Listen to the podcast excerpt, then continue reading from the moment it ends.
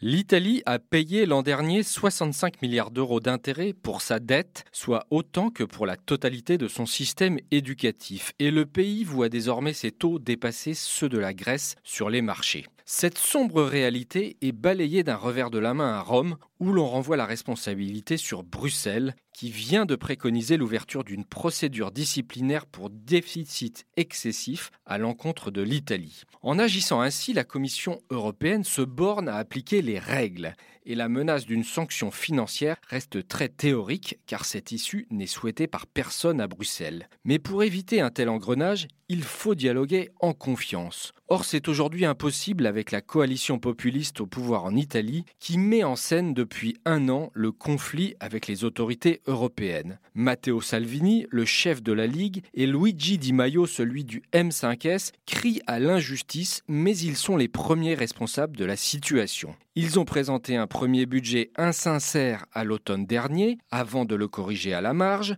Ils ont décidé d'appliquer une réforme des retraites lourde de menaces pour la dette italienne et qui ne stimule en rien la croissance. Ils ont enfin, par leur désaccord permanent, généré une instabilité peu propice à l'amélioration du climat des affaires. La Commission européenne a montré ces dernières années qu'elle savait appliquer les règles budgétaires avec souplesse, ce dont ont bénéficié des pays comme la France et l'Italie, justement. Cela pourrait encore être le cas à condition d'avoir des interlocuteurs fiables. Or, si Giovanni Tria, le ministre des Finances, tente de donner des gages à Bruxelles, sa parole ne pèse guère face aux vrais décideurs que sont Salvini et Di Maio. Fatigué de ce jeu de rôle hypocrite, le président du Conseil, Giuseppe Conte, a menacé de démissionner. Cela aurait le mérite de clarifier les responsabilités de chacun.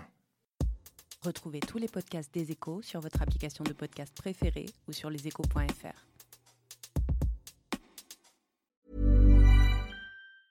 Even when we're on a budget, we still deserve nice things.